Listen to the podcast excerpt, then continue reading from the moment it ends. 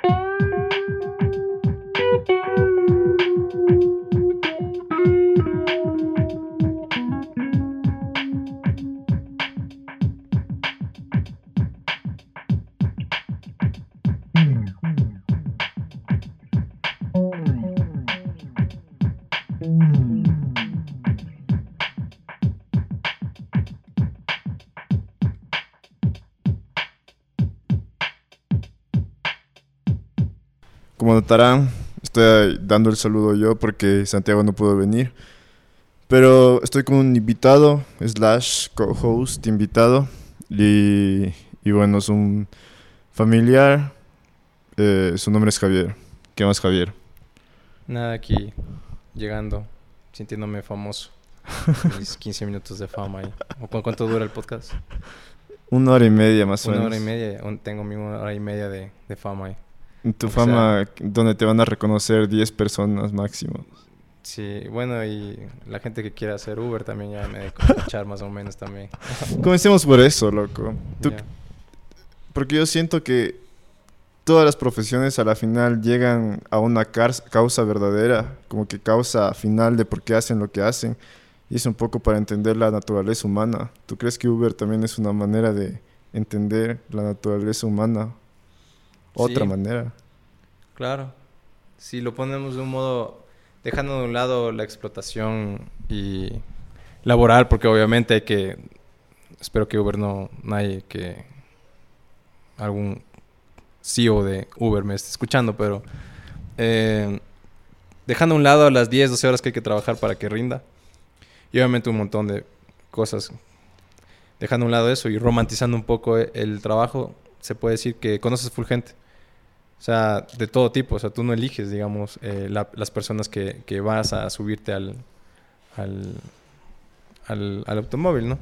Para prestar el servicio. Entonces, he conocido estudiantes de primer semestre, estudiantes de último semestre, personas que no tienen ni cara de, de, la profesión que tienes. Entonces, ahí, ahí vas, por ejemplo, en ese punto a deconstruirte, como es la palabra de moda, en la cual tú dices tú, chuta, las apariencias en verdad engañan y es en verdad que esta persona es totalmente full diferente a lo que uno tiene esa preconcepción cuando la ves a una persona de O sea, primer- has dejado de juzgar a la gente por estereotipos. dice. Claro, por ejemplo, eh, todo el estereotipo, digamos, una, ayer fui a donde casi se termina Quito. Ayer estuve todo, eh, todo el día trabajando en el sur. Y ayer estuve con una chica de la Politécnica Nacional que seguía ingeniería en software y estaba con un pai de frutos del bosque. dije, esta man debe ser una chica estudiante, ahí toda enamorada, que le va a dar algún regalo al enamorado. Y le decía, no, mi hermana es, es estudiante de la Facultad de Filosofía, me mandó a entregar unas cosas que le regalan a mi papá porque son como proveedores, algo así de Supermaxi. Pero yo estudio en la Politécnica Nacional, voy en segundo semestre y estudio ingeniería en software. Y cachas, yo así me quedé locazo, o sea, y la mano no tenía nada, tenía como la típica chica así hueca, uno podría pensar eso, ¿no? Y no, o sea, totalmente diferente, la mano súper así como que, viendo si es que le gustaba o no la carrera y buscar otros tipo de cosas ¿sí? para hacer. Encontrándose a sí misma eh, mediante un Uber, dices tú. Sí, media- así, cosas así, conversando así, yo me quedo así. O sea, puta, o sea, uno tiene... No tenemos idea. ¿Y tú crees que entonces los taxistas, los que ejercen la profesión, de alguna manera se acercan más a la gente o, o tienen un conocimiento más de la naturaleza de la sociedad ecuatoriana o la sociedad quiteña que un brother que nunca dejó la oficina? ¿O son dos tip- Sí, tipos de manera no, de es conocer que a la depende gente? también lo que seas tú como persona. Porque, por ejemplo, los taxistas tienen forma de seducirle a la vida. Entonces, por lo general, si ellos en tu... Obviamente también practican mucho psicología, porque yo también estuve en el otro lado, ¿no? Estoy ahorita, he estado en los tres bandos, ¿no? El, la competencia del taxismo, estuve en el taxismo y también soy, he sido cliente de ambas, de ambos mundos, ¿entiendes? Entonces he estado en todos los puntos. Entonces, yo cuando estaba trabajando de taxista, sí había manes así que ponían a llorar o a veces así, chuta, así como que, hijo, pucha, a ejercer psicología, ser psicólogo sin, sin querer, ¿no? Es como que chuta. Todo va a cambiar, señorito, todo va a estar bien, así como que... Y tú, eh, eh, dentro tuyo, no me pagan lo suficiente para esto. Sí, o sea, estoy aguantando demasiado sol y estoy sudando demasiado como un cerdo para, para que aparte esté escuchando los problemas de otra gente y, y todavía teniendo los míos, ¿cachas? Entonces, como que... Ah, y, y un poco y bueno, también hay que decir que estás estudiando literatura. ¿Tú crees que has, repasado conceptos que aprendes también en, en, en, en la universidad, en, el, como que algún, de alguna manera conectas? Claro, sí, me ayuda full. Por ejemplo, he llevado a veces personas que están en el ámbito educativo y me siento como identificado saber que ellos, yo tengo el conocimiento o algo así, no, porque no es que tampoco es que todavía sé todo, ¿no? Pero de cierta manera cuando ellos hablan sobre ciertas problemáticas sociales que existen en el por ejemplo, en, en el ámbito educativo. Entonces ya cacho del por qué, porque ya estoy estudiando que uno tiene que comer bien, que también la salud emocional de los chicos, de tener una familia estable o al menos que cumplan también el rol los papás. O sea, y ellos lo que dicen los maestros, que parece que están hablando las otras personas que no saben esto, parece que los maestros sienten como que están hablando en chino. Entonces a veces cuando uno, ellos entienden y ven a un chico de Uber así es como que es como que diablos. Es como que. No entiende más que los colegas. Así, o por ejemplo, con el taxismo me pasó full. Por ejemplo, veían. Y la gente también, así mismo como tú juzgas a la gente cuando estás en el volante, la gente que se sube también te juzga. Por ejemplo, yo cuando estuve en el, taxi, en el taxismo, de taxista, seduciendo a la vida. Nunca, nunca, en serio, gente, eso es mentira. A mí jamás, jamás se me. Ah, no, sí, sí, se me tiraron de bolas. Pero eran manes de mi mismo género, así es como que solo tengo pegue con eso, pero al final... Eh, Algo estás haciendo mal tú entonces. Ah, sí, yo creo que estoy haciendo mal, o estoy creo que enfocándome o, Dando esa vibra. apostando creo al caballo equivocado, creo que debería dedicarme al otro, al otro lado. Eh, pero de cierta manera ellos también me juzgaban, o sea, porque veían, en cambio ellos ya ven un taxista y ya tienen una preconcepción porque obviamente está construida mediante las experiencias, porque eso somos, o sea, nosotros todos los prejuicios, todos no son malos, sino son experiencias que hemos tomado escuchando o viviéndolas. Entonces, veían que yo era taxista, pero después veían que yo me vestía diferente a los taxistas. No es el típico que dicen, es que usted dice es diferente. Usted tiene el cabello diferente, tenía el cabello largo en ese tiempo, full largo, pero así full como...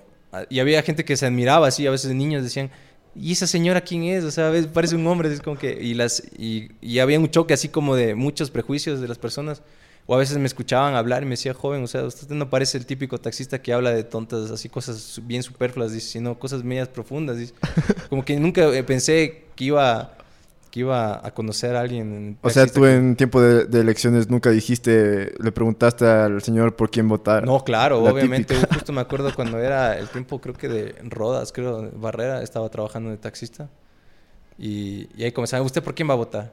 Yo le daba puta, yo, yo soy medio zurdito, ¿no? Entonces ya todo el mundo venía y chocaba conmigo, pero, no, pero de cierta manera creo que en ese espacio que es el taxismo y en ese trayecto, encontré un poco más de tolerancia que a veces en, en espacios de amigos o familiares que, puta, cuando comenzamos a pelear, o sea, porque es literalmente no debatir, sino a pelear, entonces es, tenaz. Es como que, en cambio, vas a otro lugar con un completo desconocido que piensa totalmente diferente y ahí, aunque sea ahí ese respeto, tal vez es porque es un desconocido. O como que llegan a lugares comunes, tal vez. Bueno, no siempre, pero o ves el otro punto de vista de la otra persona, que puede ser que se te está escapándote a ti. Es que, es que yo creo que las personas no van en ese sentido de ofenderle al taxista o a la persona que te está, eh, está escogiendo el servicio, de alguna manera. Algunas personas sí, otras no. Porque otras personas decían como que eran cinco centavos, bro. Y a veces era como que, y mis cinco centavos, digo, señoras, ya estoy, esperen, estoy sacando multas. es como que,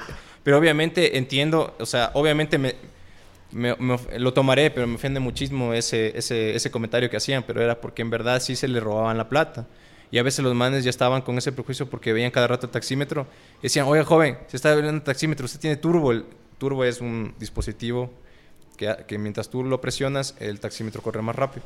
Pero yo nunca tuve en esos, en, en los taxis que yo tuve. Yo sí era así súper honesto, aunque no lo crean y, y, este contexto latinoamericano haga creer que no, pero sí, en la verdad no era así.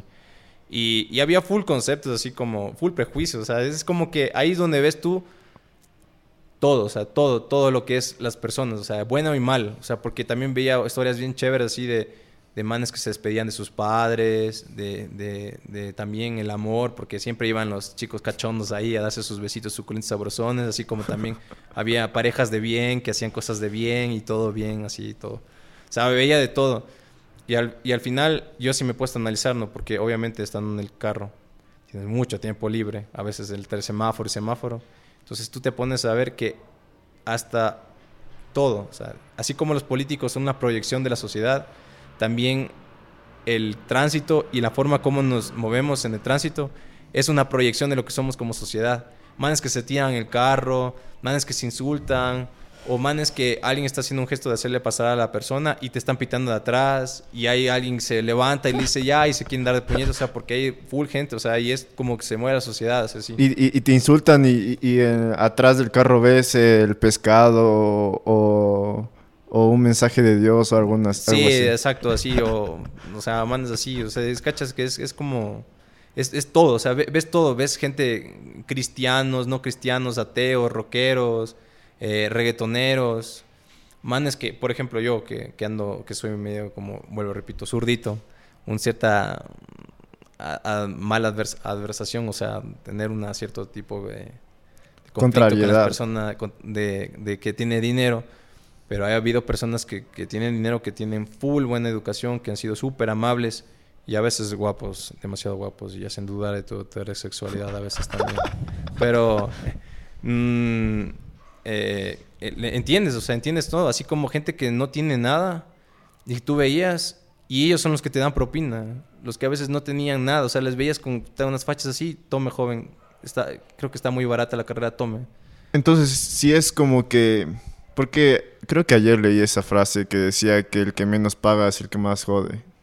¿Tú crees que eso es como regla? Mm, o sea... Eso se ve creo que full en los restaurantes. Sí, yo también trabajé en... en ah, igual aquí churros. Trabajé en tiendas industriales asociadas. Muy conocido como el tía. No, gente, o sea, yo trabajé ahí, es horrible, o sea, es y ahí también siendo cajero ves la sociedad humana, toda la sociedad putrefacta y todo eso que literalmente iban comprando las señoras que no tienen, que están en el, en el centro vendiéndote cualquier cosita. Y son las que se acababan las promociones. Y le decía, no señora, por favor. Solo son tres promociones. Así, dice la, así es, es el, el deal, ¿no? Así, así es el, el trato. No, es que no, hable con su profesora.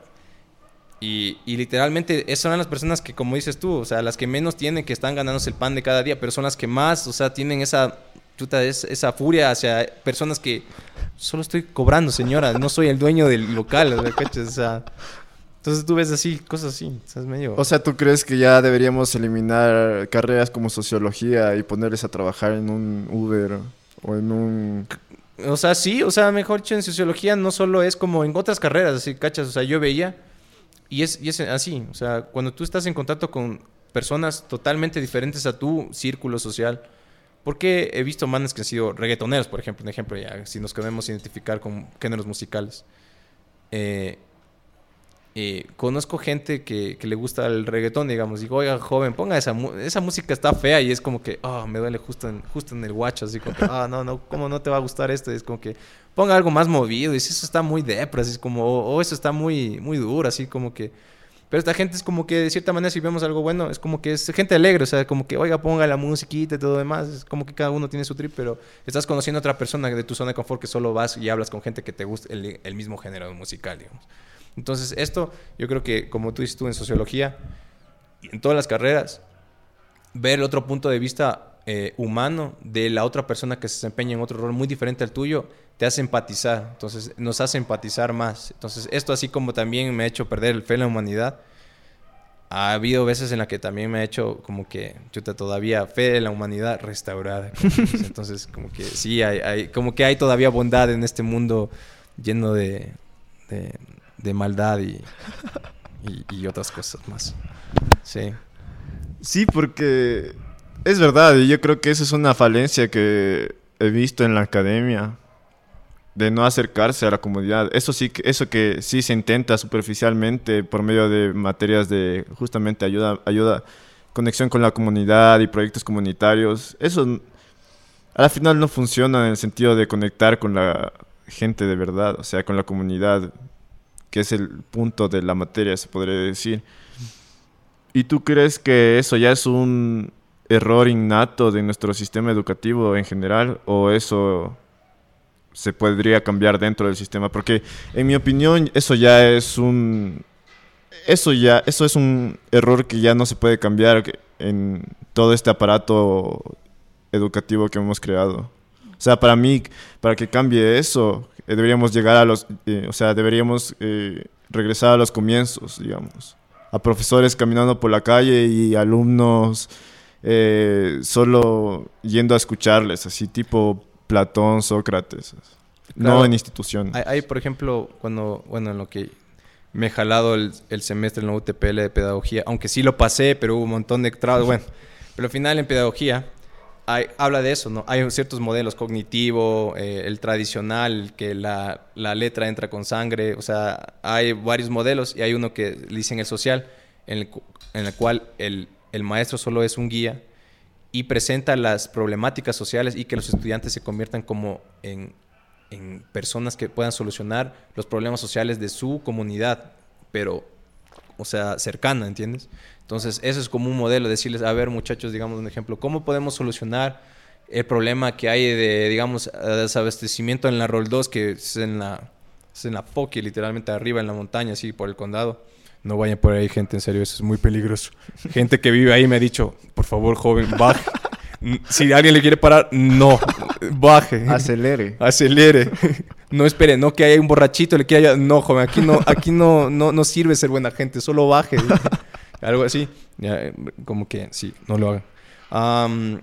pero igual, o sea, eh, hablaba de este tipo de cosas, que, que eso se podría decir que es el sistema educativo, ¿no? O sea, el sistema en ese sentido de solucionar los problemas sociales, porque no solo es de buscar un, puesto en la sociedad, sino buscar los problemas, eh, buscar las soluciones a, las problemáticas sociales que existen en cada barrio de diferente manera. En, después es como eh, en comunidad ya más grande, como después ya no son barrios, sino ya sectores, y después ya una sola ciudad, y después vas así. Entonces así se va construyendo más, pero esto del sistema educativo es algo muy tiene muchas ramificaciones, es algo demasiado profundo porque literalmente queremos cambiar el currículum, la malla curricular, de que queremos eh, que haya que haya cierto tipo de materias que, como dicen en Facebook, es que nos deberían dar eh, inteligencia emocional para que no nos dé ansiedad. Mamá me da ansiedad de los Por eso ya no utilizo Facebook. Ya, entonces es como que... Y, ahí ves tú también en Facebook, así como en estos tipos de cosas, ves cómo está la sociedad, ¿ves? Y es como que también dices, eh, también nos deberían dar eh, educación financiera, porque eso, por eso es que los, los, los, ricos tienen, porque ellos tienen educación financiera y nosotros pobres no. Eso nos deberían dar en la universidad, como que, bro, o sea, no es así, no es así, porque literalmente si tú vas ya más a algo profundo en materias, no solo como, como, como educativas, digamos, ¿no? Sino también ya biológicas, hay un montón de contradicciones y también cosas que se deben tomar en cuenta, como un chico que está mal alimentado no puede rendir con un chico que come tres veces al día. O sea, no puedes tener el mismo nivel, se puede decir, suena mal, ¿no? Pero intelectual, cognitivo o de aprender. O sea, o de rendimiento. Claro, entonces ahí, entras ya, ya cuando no comen es una problemática ya social, no educativa, sino de decir qué clase de padres tienen, a veces la mayoría drogadictos o desempleados o con, con violencia familiar. O con padres solteros, tal y, vez. Ya, y con, o con varias, o con varias familias, o sea, o sea, es un montón y es, y es como que eso converge con entonces no es tan fácil. Entonces. es full superfluo el estar hablando de un cambio educativo, sino un cambio de sociedad. Y eso se podría eh, transmitir a otras problemáticas, digamos la seguridad. Tampoco no se puede cambiar la seguridad sin eh, cambiar todas las injusticias sociales, se podría decir. Claro, porque es facilito decir yo invierto en, digamos, en el penal litoral, que por cierto ya encontraron una piscina qué bacán, en serio. A veces ya me da ganas de estar mejor preso que estando aquí afuera libre, entre comillas. Pero literalmente es como que esto, es que nosotros también es la mentalidad, cachas, ecuatoriana y hasta a veces latinoamericana, por eso a veces digo en son de broma, aunque no debería ser tan broma. Eh, sáqueme este sufrimiento llamado Latinoamérica, pero literalmente es que... No, escuchaste el último podcast, creo. No, no escuché, es que estoy... De eso hablamos, pan. estoy, estoy, ¿cómo se llama? a tope en el trabajo, pero de cierta manera no podemos como que pensar en, en las otras cosas eh, sin saber que hay un proceso largo a veces. O sea, nosotros que somos así como inmediatos. O sea, quiero el cambio ya, quiero que las calles sean seguras. Yo en Uber también puedo ver eso, ¿verdad? ¿Cachas? O sea, la gente se oculta en los edificios y no sale hasta que yo llegue. Y me dicen, ya está afuera, y ahí salen porque tienen ese miedo. O sea, hay también esa zozobra, ¿entiendes? Y, y eso es entendible también. Entonces, tú ves eso también en Uber.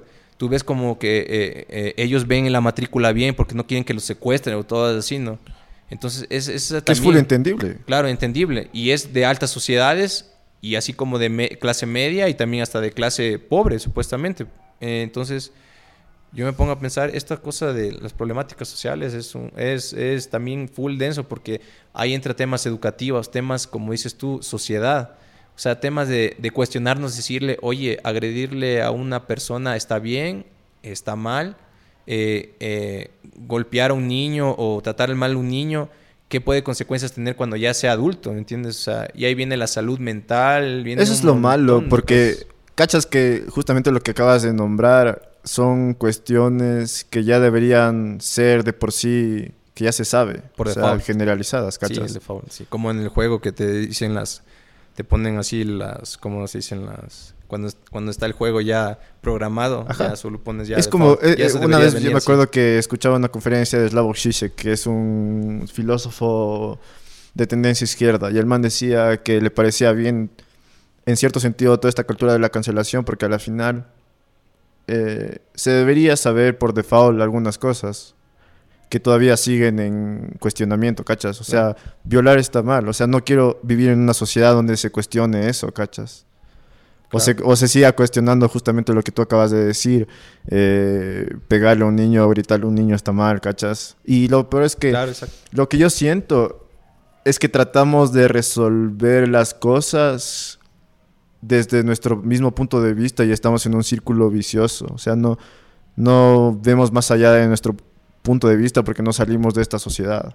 No salimos de nuestra zona de nuestra zona de bueno, yo le hablo de influencia. De, de, influencia. Bueno, confort se puede decir porque si me funciona bien y estoy aquí, yo tengo mis panas, yo tengo mi, mi estilo de vida, ya para qué irme a aventurarme a otros lugares o conocer otras cosas. Si estoy bien aquí con eso, no, no quiero como que, que mi realidad se vea como destruida o... o yo por eh, eso que... creo que entendió bien eso China, digamos. Ya. Yeah que es como que los, eh, los madres les, los dejaron salir y dijeron, los vayan a entrenarse afuera. Yeah. Y no nos importa esperar 50 años o 60 años, pero vuelven.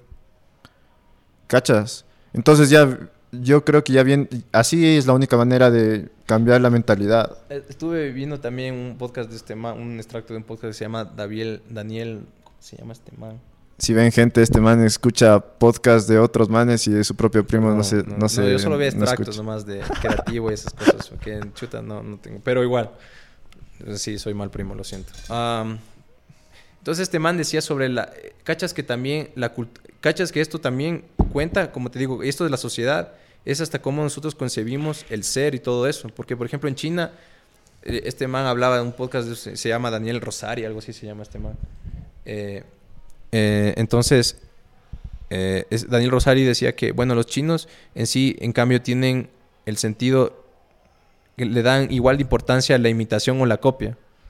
En cambio, aquí en Occidente, en Occidente le damos más peso a la originalidad, a lo único. En cambio, le dicen, no, eh, ellos le dan más importancia al proceso. Es decir, yo lo que hice para que pueda llegar a replicar esto. En cambio, en Occidente es cómo yo puedo hacer eh, algo único, algo irrepetible. Entonces le damos valor a eso. Entonces es, es, diferente como esa concepción de sociedad. Ellos, para ellos les da igual capitalismo como comunismo. Entonces nosotros no entendemos lo que ellos, en cambio, tienen otro tipo de concepción. ¿entienden? Este, estas cosas como políticas. ¿entienden?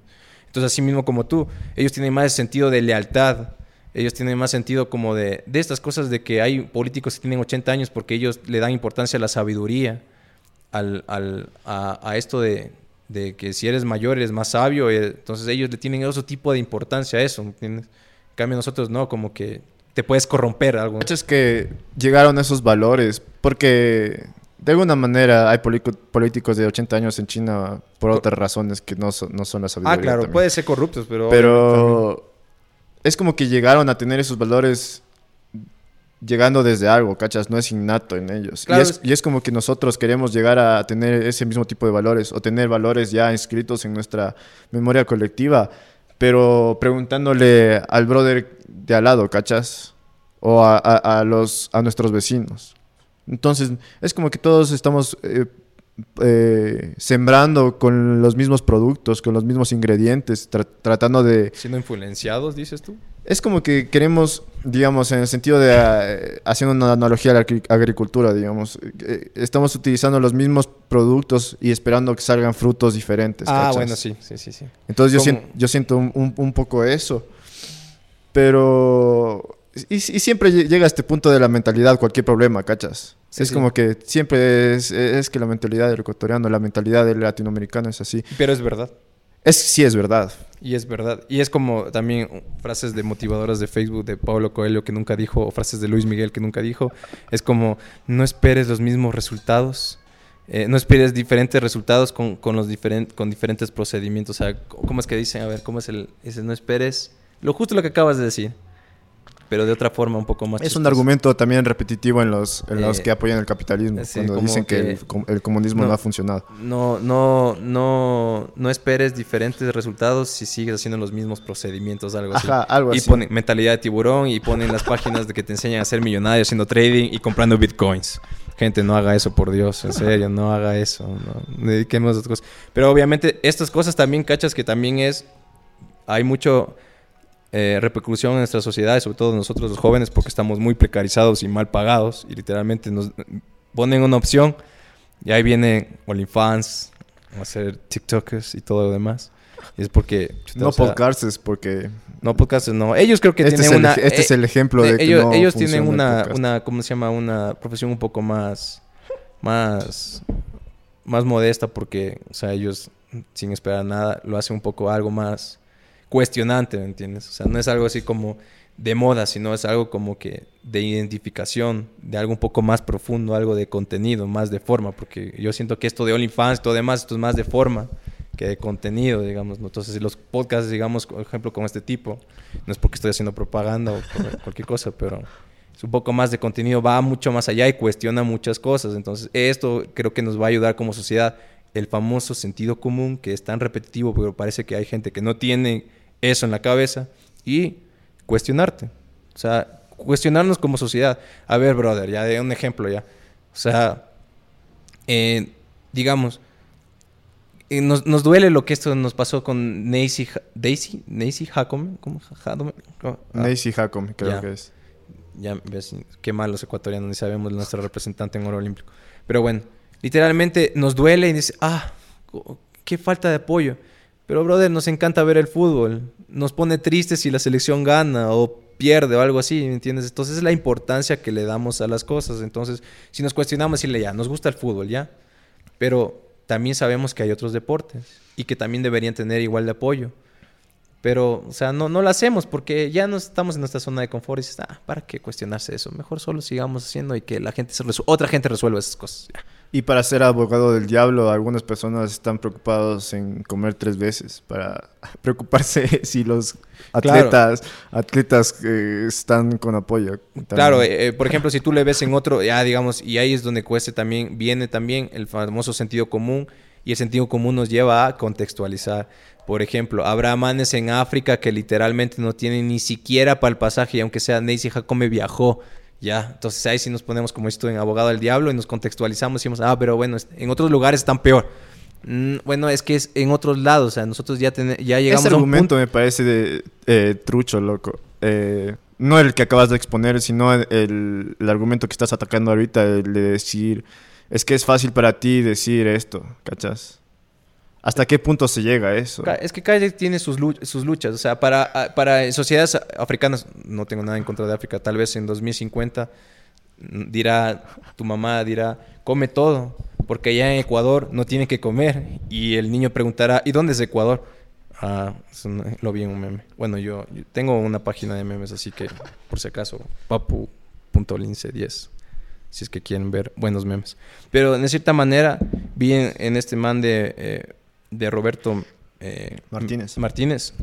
Y él habla, exponía sobre esto de podcast, o sea, muchachos, esto de podcast sí abre la mente. Entonces él decía, hay gente que tiene, y es mediante un filósofo y, y, y, estudios sociológicos, que habrá personas que para la persona su razón de éxito es tener tres veces al día de comer. Y ya conseguirás eso y dirás, no, es que para mí en cambio felicidad va a ser tener un, una forma como transportarme, que sea, transportarme, no transportarte, todavía no transportarme y tener mi casa. Y otra gente dirá, no, es que yo quiero también viajar. Entonces habrá diferentes sociedades y diferentes realidades vas a tener tu propio como sentido del éxito o tu propia necesidad a priori de, cumplir, ¿entiendes? Claro, pero eh, vivir distintas realidades no te eh, bloquea para que opines de alguna cosa. Y yo creo que ese es un, un comentario que se habla bastante, digamos. Yo me acuerdo que él también escuchaba en un podcast de un brother que se hizo millonario y el man eh, vino de abajo, pero de abajo, de abajo, de abajo. O sea, padres migrantes, el man trabajaba desde los 11 años. O sea, hay cuestiones más bajas que eso, pero entienden mi punto. Y, el man decía que eh, tiene la fórmula para que todo el mundo sea millonario, o sea, todo el mundo alcance la riqueza. Entonces el man le preguntaba, vos estás hablando de mente de, tri mente de tiburón. El man dice, no, o sea, para que funcione esto yo no tengo que cobrar. Porque el momento que estoy lucrando de ti no significa que soy millonario, sino que soy, quiero lucrar de ti, ¿cachas? Entonces el man decía que no le gustaba ese argumento de decir, ah, claro, es fácil decir que es eh, fácil hacerse millonario porque tú ya eres millonario, ¿cachos? Y yo creo que eso es una falacia, ese argumento de decir, ah, porque tú estás arriba, no puedes comentar del que está abajo. O mm. porque siempre va a haber alguien que está más, más abajo que tú, ¿cachas? Sí. Es como que eh, eh, yo quisiera eliminar de la mente eso de decir, es fácil para ti decir, ¿cachas? Bueno, sí, pero eso podría, bueno, si nos ponemos un poco hasta psicológicos, se puede decir que es un tema de victimización, de también de furia o ira, de impotencia, de saber de que otra persona está mejor que tú. Obviamente sí, o sea, también.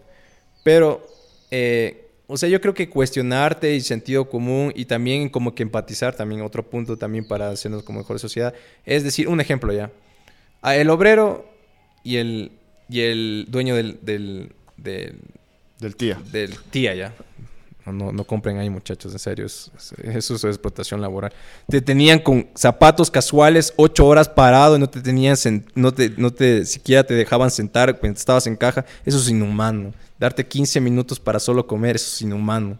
No me podrán decirme muy zurdito y todo demás, pero chuta, 15 minutos, brother. Yo ni, ni siquiera en 15 minutos me llego a calentar la comida. Pero bueno, entonces, en ese sentido, hablando de referencias, bueno, se me salió lo zurdo, perdón. Eh, entonces, cuando tú estás hablando del man que es dueño del, del, tía, ¿ya? Y el man que trabaja para el tía, hay esa, siempre esa relación y esa dicotomía que en algún momento habíamos hablado, porque con Martín siempre estábamos hablando de cosas filosóficas, terminamos o peleando o frustrados porque... Y, y, lo más estúpido es que primera vez que nos ponemos a grabar eh, esas conversaciones. Sí, muchachos, si no, hubiera mucho material, pero la cuestión es que ¿Cachas que es esa dicotomía o ese dilema en que el obrero quiere trabajar menos y ganar más? Y en cambio el dueño del, del, tía o el, el, empresario o el mentalidad tiburón siempre quieren en cambio que el obrero trabaje más y pagarle menos. Entonces esa es la lucha de clases que, que mucha gente dice que no hay, pero existe. Y es en verdad empatizar, es salir listo. O sea, el empresario tiene una visión y una idea de algo que el obrero no tuvo. Pero de cierta manera es necesario y necesita del obrero, así como el obrero necesita esa visión para ir, o sea, un, entonces necesitamos. Claro, y, en el ejemplo que tú pones, yo creo que los dos están mal. Y eso es lo que no nos ayuda a ver el, pensamiento grupal, que bueno, es un tema que podemos tratar más adelante, pero yo creo que el, el obrero al sentirse explotado, el sentimiento de sentirse explotado, explotado está mal. Y no en el sentido de que no pueda quejarse, Pero yo creo que no le hace bien sentirse abajo. Es, es justamente lo que hablamos en el anterior podcast, lo que Nietzsche hablaba de la moral del esclavo y la moral del señor. Que y yo siento que aquí todo el mundo tenemos, hasta los, hasta los entre comillas, señor, señores, dos mentes de tiburón, también tienen moral del esclavo. Porque también son resentidos en el fondo, porque en el momento, eh, como, eh, en justamente el ejemplo de que tú diste, yo creo que ejemplifica esto. El momento que él se resiente del trabajador por no explotarlo más y el momento del trabajador sentirse explotado, los dos tienen esa moral del, del esclavo. Y es como que tenemos es como que elegir grupos, quién está mejor o quién está mal en sentirse así, pero yo creo que los dos tienen, están mal sintiéndose así, ¿cachas? Y es como que no salen del círculo, vicioso, de esa lucha de clases. Claro, es que, y cachas que también hay muchas cosas como... Es que no nos cuestionamos muchas cosas, como te digo, como obrero, decirle, brother, ya, si no te gusta ese trabajo, sab. Pero obviamente no es tan fácil cuando estás en Sudamérica y literalmente no hay mucho empleo, entonces no puedes hacer eso. Entonces hay muchos contextos que te obligan a literalmente tomar ese rol o aguantarte, digamos, ¿no? Y al mismo tiempo también saber de que los dueños de locales o, el dueño o el empresario no pueden tampoco quedarse sin, sin gente trabajar. O sea, para ellos dirán más fácil, ah, reemplazo, pero obviamente todas esas cosas que tiene que ser despido y, y e indemnizaciones, todo demás. Pero al final es como que también, cachas que en esta relación alguna vez me puse a pensar, yo trabajé en un lugar, fue el mejor trabajo. Ganaba el básico, pero era el mejor trabajo que he tenido. Porque ahí son puros trabajos de 12 horas aguantando solo el calor y, acoso y, y, también muchas otras cosas más. Pero la cuestión es que en cambio, ¿cachas? Que nosotros hasta trabajamos mal y tenemos esa mentalidad, ya sea como tú dices, ¿no? Así como tienen esta mentalidad del empresario, como el, también el, el trabajador tiene esa mentalidad de esclavo, también estamos tan acostumbrados a tener un estilo de forma de trabajar, que no nos cuestionamos de que podemos hacer un trabajo en cuatro horas o en dos horas y cumplir el objetivo. Pero nos encanta verle, como empresario, nos encanta verle a ese man que es, trabaja para mí sentado ocho horas, aunque sea estar hueveando y el man viendo YouTube, pero eh, algo como que trabaja. Entonces, y es inefectivo. Es ineficiente. Es ineficiente para, el, eh, eh, para el empresario mismo. Hasta el empresario mismo porque estás gastando, brother, estás gastando luz, agua, teléfono. Bueno, ya no existe teléfono prácticamente, internet y literalmente, brother, lo puedes mandar a la casa y ser lo más feliz y va a ser hasta más productivo, digamos, el man. O sea, y ahí sí ya no va a haber ese, dilema de que el, trabajador te va a querer eh, sabotear o conspirar en contra, sino va a sentirse feliz y va a estar en el puesto que le tocó, digamos, porque no todos podemos ser empresarios, siempre van a necesitar a alguien que sea trabajador. Y así mismo no todos van a poder ser... Creo que ese paradigma va a cambiar en unos años, pero... Claro, bueno, obviamente porque ya viene... Yo, por ejemplo, mi, mi trabajo de Uber hay gente, por ejemplo, eso es lo que nos hace cuestionarnos y hasta nos hace no ver lo que ya se nos viene. Por ejemplo, hablemos, yo soy chofer profesional, pero yo, me, yo sé que mi trabajo ya en unos 20 años va a estar obsoleto. Así como los manes, no sé si ustedes saben, muchachos, o han conversado con sus abuelitos, pero había un, un trabajo que era prender las velitas para que haya luz en las calles. Ya no existe. Así como Ustedes han visto alguna vez un cartero, ya no ven, ¿verdad? Y es porque antes sí había un cartero, no es que no, porque no lo veas, no haya existido. Es así. Y, nosotros, y yo voy a ser el cartero del futuro, ¿me entiendes? O sea, no voy a existir porque ya se viene Uber. Si ustedes te dan la maravilla de esta aplicación y todos nos hemos puesto a pensar, por ejemplo, yo trabajé en el taxismo. Yo necesitaba a alguien que me sacara el dedo en la calle para ver, oye, alguien necesita una carrera, te cruzabas, te peleabas con otro taxista que supuestamente es tu compañero de profesión y, muchas otras cosas más. Pero ahora cachas el Uber, yo puedo estar, digamos un ejemplo, estar a unos dos kilómetros cerca de, de la casa de alguien que está pidiendo Uber y yo solo estoy parado y la persona me pide y yo ya necesito estar rodando, estar buscando gente, si no solo estoy parado, ya está es eficiente porque ya pago el carro, gasto menos gasolina y todo demás, y, ve, ya llego. Pero eso va mucho más allá, porque en algún momento ya no van a necesitar eh, el chofer, que sino solo el carro que venga, nada más, o sea, y listo. Y algún momento si nos ponemos más locos y nos ponemos más futuristas, tal vez algún momento ya necesiten ni el carro, sino solo una cabina teletransportadora que te lleve a algún lugar. Por eso este man, este man, esto también ya hablamos, así que no, no, quiero, no quiero andar tanto en esto, pero por eso este man, Naval se llama, que estaba en Joe Rogan, decía que lo único que le ve para que todo el mundo salga de la pobreza, viendo este, este escenario que acabas de describir, es que todo el mundo se ponga a estudiar eh, programación o ciencias, las ciencias duras, o sea, las ciencias e ingenierías, STEM que les llama decir, porque al final va a haber siempre eh, necesidad para construir los robots, ¿cachas? Pero es que ahí vamos a otro dilema y ahí sí vienen las películas famosas que has visto, que es Terminator y Matrix, por ejemplo. Son dos dilemas que se pueden presentar, porque el uno es cuando las máquinas nos dominan.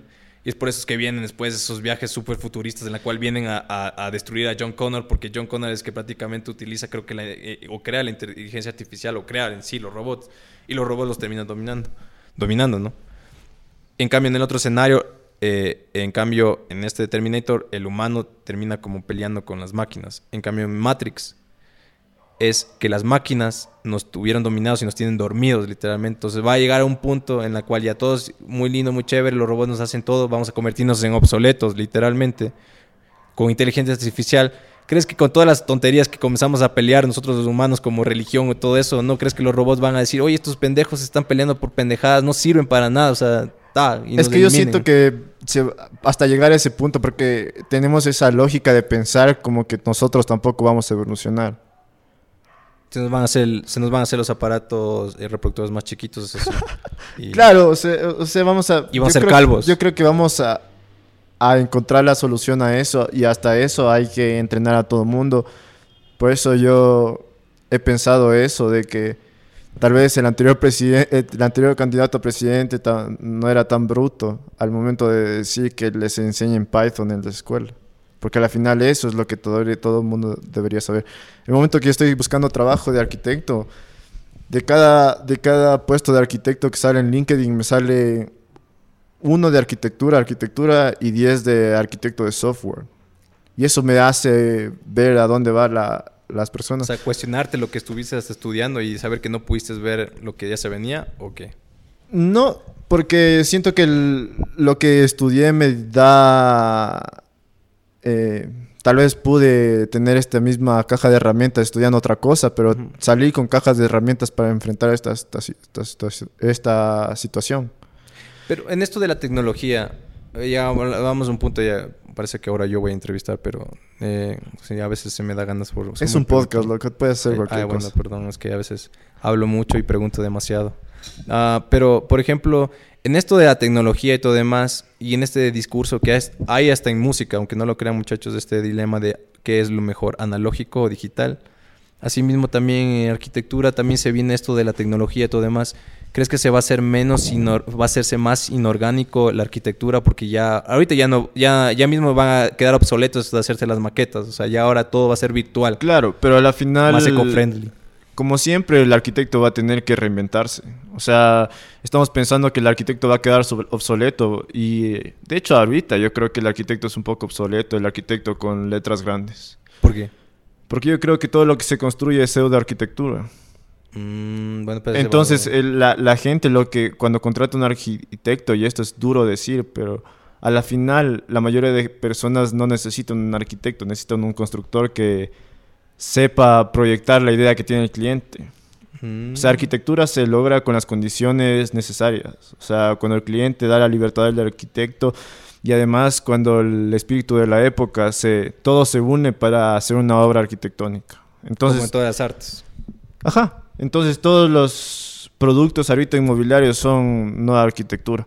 Pero bueno, eso es otro tema. Yo creo que el arquitecto va a tener que reinventarse porque yo creo que ya he hablado en este podcast que cada vez estamos excluidos de las conversaciones importantes. Y eso es una falla desde la profesión, no desde la sociedad. Mm. Porque el arquitecto... ¿Por qué la profesión de la sociedad? Pero no ves que en, cierta manera el arquitecto es parte de la sociedad. No es algo así un ente separado de la realidad. Sí, pero yo digo eso porque el pensar así me ayuda a decir... Eh, me ayuda a decir que el arquitecto no es... Eh, ¿Cómo se dice? Sobrevalorado. ¿Cuál es lo, lo opuestos. infravalorado. No es infravalorado, ¿cachas? Mm. Porque el momento que me pongo a, a pensar así, digo, no, la sociedad no le valora al arquitecto. Y en realidad el arquitecto no está valorando al arquitecto. Por ejemplo, hay... o sea, eh, no se está reinventando. Digamos, yo llevé en Uber algunos arquitectos, ya. Una vez llevé una, una, una señora, literalmente... Les voy a contar una anécdota de Uber, ¿no? Con, las- con- eh, en con relación con este señor arquitecto. Eh, bueno, en un sector que es- se llama Cumba York, no mentira, Cumbaya. Eh, hay también un sector que se llama Nayón y convergen los dos. Y solo a veces solo están al... Son separados por una quebrada. Gente, por favor, verifiquen bien cuando ponen la ubicación, porque una vez me tuve que dar una vuelta con un gringo, literalmente, y con un chico, una hora, porque literalmente solo pusieron la dirección, estaba abajo en la quebrada en Cumbayá, y los manes pusieron la dirección arriba en la otra quebrada, y tuve que darme una vuelta de una hora. Y los manes no les, tu- no, no les quedó otra más que echarse coca ahí a- al lado mío y, y riéndose de, de estar dando vueltas y preguntando en cada conjunto de Nayón si era este, era Jardines de Nayón. Es como que... Pero en ese sentido, cogí a la señora, pero en cambio abajo en la quebrada, donde en verdad era la dirección, y me acordé de esta situación, de esta experiencia. Y esa señora la lleva y era arquitecta. Y ella me decía, trabajo sí hay. Por ejemplo, en ella. Me decía, trabajo sí hay. Siempre hay algo en construcción, siempre se hace. Aunque sea chiquito, pero siempre hay. Entonces, si haces algo chiquito en varias, en, en gran número, es igual que hacer un proyecto grande y, y que, te, que te haga el año, como quien dicen. Pero la man así ponía como... Y, y hablaba de cosas que uno ves, cachas en Uber, es lo interesante. Yo hablaba, ella habla sobre eh, metros de construcción, o sea, el costo de, de metro por construcción. Y el costo de metro por construcción, decía, ya vienen los estudios ingenieriles, arquitectónicos, eh, la propuesta del arquitecto, eh, cuánto te va a costar los materiales con acabados, todo lo demás. Entonces, 500 dólares te cuesta por metro cuadrado lo que quieras hacer, con los acabados y todo eso incluido. Claro que es diferente a, a la- acostándose, ¿no? Y eso me dijo esa chica, entonces digo, oye, bacán, ya, ya uno está comenzando a soñar en grande ya. Pero después, otro señor llevé arquitecto y me decía, no, loco, está, está jodido y, literalmente, chuta, estoy haciendo- ah, viendo otras cosas, así como tú, ¿no? Ya ves, ya están viendo que arquitectos en software, entonces ya están viendo otros, o sea. Entonces, estas realidades a veces a unos los acomoda y unos ven que está bien, o otros en cambio los, los Es que justo, mueve y- comienzan justo- a ver otras cosas. Justamente llegamos al punto donde quería llegar porque a la final, eh, yo creo que a la final la carrera ya no va a ser arquitectura, sino va a ser de creativos. Aunque suene medio mente de tiburón y, y como el podcast de ese man. Va a ser así. Va a ser gente creativa reimaginándose el futuro. Toda la vida ha sido de gente creativa, creo yo. De esos locos. La sociedad, ajá. Y yo creo que el que no cache eso en la arquitectura va a tener que buscar otra cosa. O va a empezar, va a tener que empezar a, a aprender justamente arquitectura en software, a hacer robots. Como lo que pasó ahorita en la pandemia. Por ejemplo, cuando hablé con profesores, a algunos les daba miedo. Decía, ¿cómo vamos a dar clases ahora? Y no, es que tienen que dar en virtual. Pero no, es que no sabemos. Y literalmente la realidad y algo que tuvieron que ajustarse, terminaron haciendo eso. O sea, lo que tanto huían o de tanto eh, mm, se resistían, al final terminaron haciendo eso. Entonces, Ajá. eso va a pasar en todas. La capacidad de reinventarse va a ser lo que va a salir a flote en el futuro. Habla- hablando como en frases sentipensando, bien cosmovi con una como cosmovisión, literalmente, esa es la maravilla del ser humano, que ve a través del- de, la, de la decepción, como diría Itachi. Porque al, al joven de acá presente no le gusta el, el anime, no sé por qué. Pero bueno, entonces eso yo como creo los que... scooters y los tatuajes, como ya Eh, hab- de, hablamos de en morro básicas y todo demás, pero al final es como que también eso lo que tú dices eh, es, es verdad, la gente creativa o la creatividad nace cuando se presenta una necesidad y necesita superar esa necesidad o se presenta un problema y necesita superar ese problema. Ahí nace la gente creativa.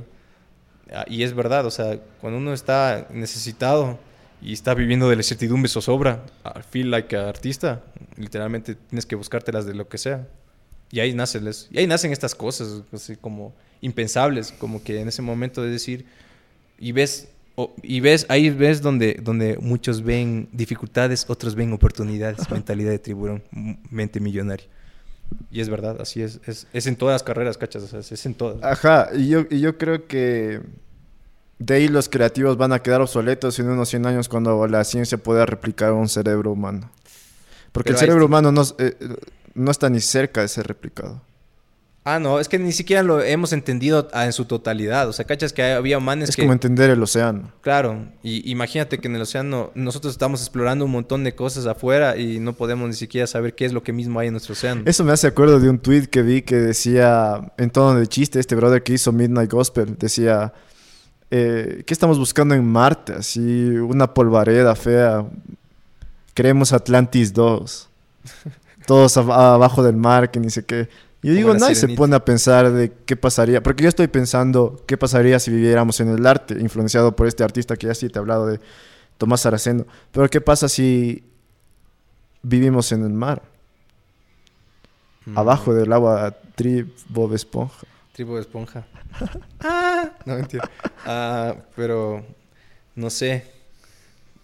Pobre cosita fea, como diría Patricio. Ah, pero no sé, o sea, es que es que es eso, o sea, también es es la gente como que nos controla o los políticos o las altas es lo que ellos quieren, o sea, porque nosotros podemos decir este man puede decir esto, pero si las otras personas no ven a eso, si no están viendo ya más allá, ya, o sea, estamos dato por perdido porque por ejemplo, este chico ya, hay un chico que está queriendo limpiar los océanos que hizo un proyecto, cachas, en el colegio. O sea, no es que estuvo en la universidad, sino en eh, diseñó este proyecto. No sé si alguna vez creo que has escuchado o visto de este chico. Y con unas mallas, o sea, trata de limpiar el, el océano. Pero, cachas, queremos vivir en el océano, pero nuestro sistema, como consumimos, o sea, es full. O sea, es como que no es... En la realidad humana no estamos viendo el mar como una opción, sino estamos viendo el mar como un tiradero de basura o algo Ese es el problema, creo. Y entonces es como que nosotros, digamos, queremos que nuestro planeta sea redescubierto y poder valorar y todo lo demás, pero al final es como que sí, poder valorar, pero joven, deme doble funda porque se me va a caer la funda y es, señora, por favor, hay que cuidar el planeta. No, deme tri- triple funda porque yo tengo que llevar. Entonces ya, o sea, y la mayoría de gente que va al supermercado, sobre todo en el tía, odio al tía, lo siento, pero pasa eso. Entonces, ¿cómo vamos a ver el, el mar, digamos? O sea, como una opción y como una, como una proyección o, una im- o imaginación, sí, pero la realidad es eso. ¿Dó- ¿A dónde va el- todo lo que consumimos, gente? No, no, no va, no va, no desaparece así, porque hay cosas que pasan que por más que tú no las veas, no es quiere decir que no están pasando, sino que pasan y se van a otro lado. La basura se entierra eh, debajo tierra. Ahí, si puedes, si vives aquí en Quito, es por el troje, por allá. Y, y la mayoría de gente exporta basura, ¿cachas? O sea, creo que Suecia fue, es, exporta, o sea, paga a otros países para que Para que le dé botando la basura claro, en su Se tiradero. encarga, se encarga de, de gente. Entonces todos dirán, ay, qué Hay bonito. isla de basura. Ay, ay, qué, ay, qué bonito, dice Suecia, es tan limpio y todo demás, pero hey, a costo de y a precio de. Es como esa historia de los lojanos, que no sé si es tan cons- teoría conspiranoica o realidad, que decían que no había basura ni perros en la calle porque no porque se les comían, sino porque Ah, mataban a los perros. El alcalde ordenó matar a Ah, los el- perros. el- ¿Cómo se llamaba este? El chato. chato Ajá, ese, Chato bro- ese Castillo, man. es, el man. Sí, o sea, sí decían eso, o sea, y obviamente es muy bonito, ¿no? Porque ya, digamos, ejemplo, digamos que es cierto, ¿ya?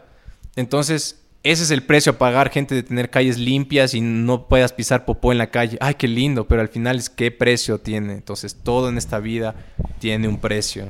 Es como el choclo quintero. Yo creo que es eh, el choclo quintero a, a veces te da y a veces te quita. El choclo quintero se puede hacer sacar una roja en un partido y después te mete dos goles. Y se- Así es la se vida. convierte como el bicho.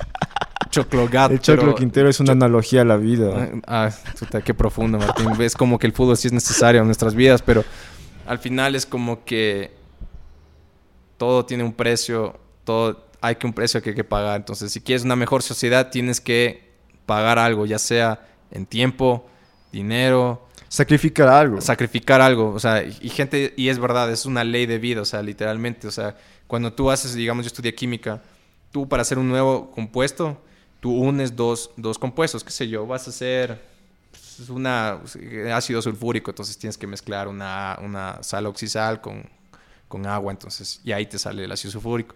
Pero el precio a pagar es que se desprende esto, se hay muchos materiales eh, de desecho para crear esas cosas. Entonces, ¿entiendes? Eh, si en química pasa eso, ¿no crees que va a pasar en tu barrio cuando estás consumiendo basura? Por favor, gente, un poco de sentido común. Entonces, sí, en verdad es, es, es eso. O sea, tú vas a, no estás con basura en las calles, pero ¿a dónde va tu basura? Entonces, a otro lugar. Tú no lo estás viendo, ah, qué bonito, pero y en otros lugares, ay, qué feo, qué horrible, cómo está inundados de basura allá, por allá, por en África, ¿no? Pues, o sea, Pero es que eso de el cambio climático es como que lo tratan de, de mal manera. O sea, está bien identificar el problema. Mucho romanticismo creo que también. Lo romantizan, ajá. Eh, eh, para bien y para mal. también. Es como que le, justamente en este podcast este brother decía, ¿cómo le vas a decir al brother en África recicla cuando el man todavía no come tres comidas? Exacto. O sea, la, la gente no va a dejar de avanzar hasta llegar a un punto de calidad de vida, entre comillas. Claro Y de ahí se va a poner a pensar en el... No le puedes a decir a... Ni siquiera nos puedes dec- decir a nosotros, porque somos un full gente que sueña en grande, pero no podemos salir de, de nuestro círculo vicioso como ya, como ya hablamos. Ya. Y no nos puedes decir, eh, eh, no explotes el Yasuní. Claro, bueno, si eh, explotar el Yasuní significa dinero. yo, yo, yo soy, yo soy zurdito, pero también muchachos, o sea, pese a que tengas ideología, aunque sí hemos hablado con Martín que en verdad ya no deberíamos tener esa dicotomía de izquierda y derecha, sino de sentido más humano, es decir, a ver, ¿qué necesitamos como sociedad? O sea, ya no de quién tiene la razón o no, pero al final, como que hay que tener sentido común, brother. Y para hacer eso, tienen que dejar de seguir a todos los políticos. Eso es otra cosa que quería hablar, pero bueno. Ya, lo- sí. eh, hay que tocar ese punto. Entonces, eh, política, me encanta pelear por política, aunque termino siempre perdiendo y termino quedando como un estúpido. Pero No, espérate, ahorita voy a darte un cumplido que te va a hacer sentir mejor. Pero ya, entonces es como que ya, ya unidos. Pongamos un ejemplo, ¿no? Ya muy lindo y todo demás. Y la naturaleza es importante, muchachos, y todo eso, sí, pero. O sea, ya. Como ese es este cambio que dices tú, ya. No queremos explotar, listo. Preséntame una propuesta en la cual termine, consigamos la misma plata con los recursos que nos está dando el petróleo. Y obviamente suena feo, suena muy anticologista. Por favor, Greta Thunberg, si me ves, eh, perdóname, pero. Pero hay la- gente que se muere de desnutrición infantil aquí. claro, entonces- ¿cómo estar pensando Entonces, en eso? ¿qué es? Naturaleza, obviamente, ahí vamos a un sentido más filosófico, decirle que es que nosotros hemos, no, no vemos como la naturaleza solo más como una mina interminable que algún momento no está interminable. Extractivista, Extractivista, todo demás, mientras nosotros tenemos que mejor sentipensar con la naturaleza y ser uno. O sea, obviamente sí, pero ha- hay maneras y hay métodos y hay realidades, ¿entiendes? Entonces, tenemos que decir, a ver, tenemos toda esta problemática y no quiero que se explote y saca petróleo. Muy bien, entonces aquí está la problemática de todo lo que tenemos en el país. ¿Cómo vamos a solucionar eso? Ya, entonces es como que no queremos minería, listo, brother. Pero muy bonito estar eh, protestando y he ido yo sí, muy lindo y toda la protesta social, todo eso, y estoy de acuerdo con eso, pero hay que también tener sentido común. Voy con el iPod, con el, el, el iPod, el iPhone, iPhone. o el, el Android, lo que tú quieras, Samsung, lo que sea, no me están pagando por esto, pero igual es como que... Y no, no van a pagar el No, podcast que después de esto. ¿no? pero Ah, ponte, ¿cachas? No va a patrocinar Ah, Apple. no, no no, va- Especialmente el tía no va a patrocinar no, este ya, podcast. nunca, jamás. Tic, tic, tic, tía, calidad, variedad, economía. eh, pero igual, es como que tú protestas, pero con un, con un celular inteligente que consume recursos, que no lo están haciendo minería aquí en tu pueblo, bro, pero allá en África hay, chicos en la mina que trabajan con 16 años y se mueren en las minas enterrados porque están utilizando esa misma extractivismo que a ti tanto protestas, pero que tú disfrutas en, eh, haciendo lo que lo hagan en otros países. Entonces, brother, si tenemos ese, a ver, regresemos a la época de las cavernas o una era futurista no extractivista en la cual no, no permite hacer esto. Porque aunque no lo crean, y les duele al corazón, hasta a mí también, ¿no? Los mismos carros eléctricos son hasta más contaminantes que el propio que, Claro, que sí bota gasolina. Entonces, cachas, o sea, eh, y, el dilema no es hay quedarnos sentados y no hacer nada. Obviamente hay Es el avance eh, tecnológico, es lo único Claro, que va a eh, resolver. hay un precio a pagar, ¿entiendes? Entonces el precio a veces es naturaleza. Algún momento tenemos que ya pensar en que ya, ahora tenemos que retribuir a la naturaleza, ya pensar no desde el punto de vista humano, egocéntrico, es decir, yo tomo esto, sino que puedo también devolver y comenzar a ser cíclico para que esto comience a correr y, y sea más fluido, o sea, sea más orgánico. O sea, todo una, el fluido es orgánico. Una solución es- que me pareció buena y no la he analizado tanto. Tampoco es que me, puesto, me pongo a analizar así. Pero decían que, digamos, con esto del Amazonas, en vez de reforestar el Amazonas o de no hacer que eh, los campesinos eh, se pongan a sembrar ahí, eh, hacer ecoturismo más de todas las plantas y de todas las sustancias que se puede aprender, medicinales, decirle a las empresas farma- farmacéuticas que es el gran cuco de la humanidad, decirles, ustedes van a tener las patentes de estas, de estas medicinas para hacer medicinas para todo el mundo, si es que dan plata para hacer ecoturismo en el Amazonas. Mm, Puede ser, pero no sé si, si nos estén viendo las grandes, famosas farmacéuticas y todo demás, y les interese, digamos, eso. Si algún momento lo ven rentable, lo, harán, pero... Si se ponen a pensar económicamente, sí puede ser viable, porque imagínate la cantidad de medicinas que puede salir de... Claro, sí dicen que hay, bueno, el típico famoso, eh, qué sé yo, chisme por ahí o, secreto es que dicen que a veces habrá muchas curas de muchas enfermedades hay en el Amazonas, porque hay cosas o sustancias o, o, seres que literalmente tienen otro tipo de eh, ADN y todo demás que se han logrado adaptar a, situaciones extremas o enfermedades que no les dan a, esos seres o especies. Entonces nos ayuda a entender, pero ahí es donde comenzamos ya a pensar en qué nos, nos puede dar la naturaleza y ahí tendríamos que también pensar en que qué le podemos devolver. Entonces es como lo que tú dices, ¿no? Ya, entonces la naturaleza va a quedar intacta, pero tenemos que ayudar o aprender la naturaleza para poder solucionar nuestros claro, problemas. el ecoturismo. Pero... pero el ecoturismo en sí, ahí viene todo. Bueno, perdón, porque yo siempre analizo demasiado las cosas y hago mucho overthinking. Mi psicólogo me dice que eso es muy malo, que eso no me permite avanzar. Pero en verdad es como que el ecoturismo, ya listo, hay ecoturismo, pero ¿qué podemos hacer para que ese turismo no muera o porque no mueran las especies? Es ser un mejor ser humano y comenzar, ahí es donde comienza a pensar uno en la naturaleza, en desechar menos, en todo eso. Obviamente también hay un ecologismo un poco tonto, ¿no? Porque literalmente es como que, brother, no, te, no te bañes todos los días porque literalmente consumes agua, pero, brother, compras la agua, no voy a decir nombre porque esa empresa es muy fuerte y capaz que si no se escrachan, pero compras agua embotellada, brother, es como que y esas y esas y esas corporaciones gastan millones y millones en, en en literalmente obtener todas esas fuentes de aguas y venderte esa agua, ¿entiendes? Entonces, es, esas, ellas contaminan más o literalmente se acaba más el agua rápido que tú bañándote dos. Es que yo creo que tiene que ver, y eso es un tema chévere que también quería tratar en este podcast, pero el virtue signaling, o sea, eh, no sé cómo se podía traducir al español, pero es como que eh, exponer a todo el mundo tus virtudes. Entonces yo creo que más tiene que ver, más tiene que ver sobre ti mismo las prácticas ecologistas que en realidad la ayuda al medio ambiente. O sea, a la Pequeños cambios para... no, no, o sea, a la gente le, interesa más mostrar a toda la gente que hace algo por el planeta para sentirse mejor sobre sí mismos que en realidad por el planeta. Pero ahí es donde debería, ahí vendría el sentido de lo que tú dijiste. O sea, hay cosas que no deberíamos ni siquiera eh, eh, debatir, sino eso ya debería ser ya tácito en las personas, ¿entiendes? O sea, ya tácito eh, se puede decir sobreentendido, tácito debería decir que ya has dado por hecho y que no se debería ni siquiera decir, ay, qué bien que estoy haciendo por el planeta. Exacto. loco, eso es tu deber y punto como persona. Es como decir, ay, qué bien no, no violo o ay, qué bien no hago esto. Y es como que, brother, eso es, eso es el fin básico del ser humano. O sea, debería dejar de ser como una herramienta para sentirse mejor sobre uno mismo. O ganar seguidores en Instagram. O ganar seguidores en Instagram. Y eso, lo peor es que puede venir en tu contra, porque al final con toda esta... Eh, con toda esta cultura de la cancelación, se te va a juzgar por cómo te muestras. Entonces, si te muestras eh, sin mencionar el ejemplo que ya van a imaginarse mencionando esto, si te muestras amante de la naturaleza, deconstruido,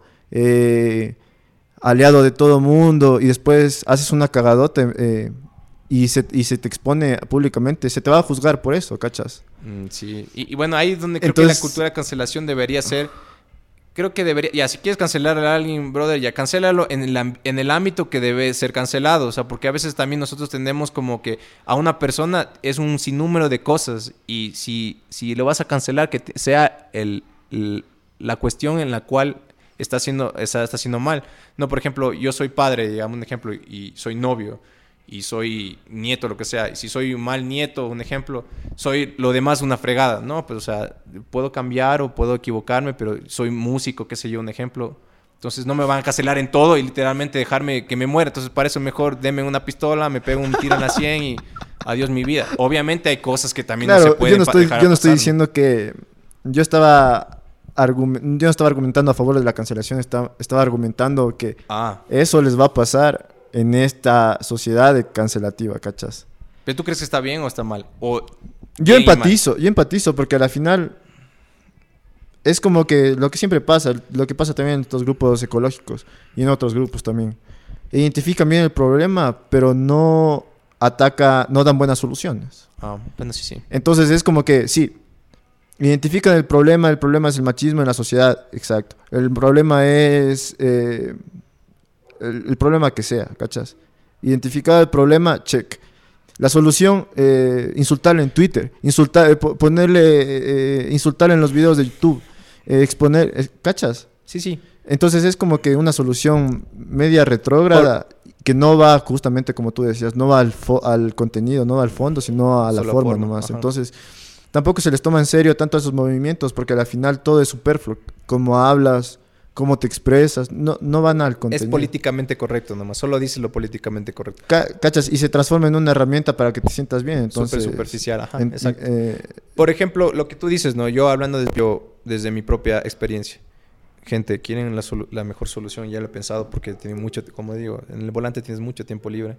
¿Saben cómo pueden tener, no tener tráfico por toda la gente que se sube? Siempre hay, ya seas arquitecto, ya seas abogado, ya seas empresario, mentalidad de tiburón, o seas, o seas un obrero viviendo en los, en los barrios más humildes y en la Ruta 2. No suban a la Ruta 2.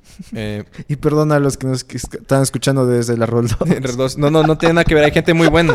Es más, había gente, una vez me acuerdo que había gente que estaba en fiesta y literalmente tomó el Uber solo para subir tres cuadras, porque literalmente el barrio sí es heavy, literalmente, es como que denso. Pero no, no estoy tratando nada con... Hay gente muy buena. Cuando sale de ahí dije, ella es lo que me han aconsejado, baje, joven. Pero bueno, si quieren tener el, el famoso solución al tránsito de Quito, eh, aunque no lo crean y suene profundo de detrás de un chofer eh, que solo está estudiando para lengua y literatura, pero al final solo es un chofer, es que tenemos que cambiar hasta nuestra propia forma, cómo nos desenvolvemos en el día a día, cómo trabajamos, gente. Y sí, me dirán, ¿cómo trabajamos? Sí, porque si te das cuenta, todos salimos a la misma hora, a las mismas horas, y to- entonces tú, tú cautizas, o sea, literalmente nuestra existencia, nuestra forma como nos desenvolvemos cautiza la ciudad, y no es culpa del alcalde, no es culpa de las calles, sino es que nosotros nos movemos tan linealmente, o sea, y tan, y tan, y, y- sin variables de saber que podemos trabajar algunos a las 8 de la mañana, otros a las 10, otros a las 12. Ajá, yo Los- también estaba hablando de eso en el anterior podcast que todavía no ha salido y capaz no va a salir, o no sé. Que decía que a mí me encantaría entrar a las 10, digamos, y salir a las 6 de un trabajo.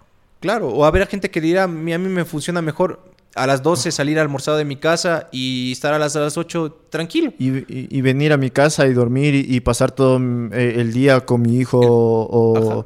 El famoso concepto de la ciudad que no duerme, pero en el sentido de, bueno, pero algo un poco más, eh, digamos, ¿cómo se puede decir? Conscien- conscien- o sea, con conciencia, ¿no? O sea, no decir, ah, bueno, que nadie, nadie duerma y todo demás, no, sino en el sentido de saber que hay profesiones que se pueden, o sea, tener diferentes horarios, ¿no? Es decir, no todos tengamos que salir de 8 a 10 y estar ahí aguantando tráfico, porque hasta es ineficiente, ¿cachas? O sea, estar dos horas de tu vida en, el tráfico de ida y vuelta y hasta tres o cuatro, entre ida que vas y después de vuelta a tu casa, es también hasta zona, eh, zonificar los trabajos, o sea, ¿por qué todos tenemos que concentrarnos en el norte? O sea, todos vamos a trabajar, toda la fuerza laboral se concentra en el norte.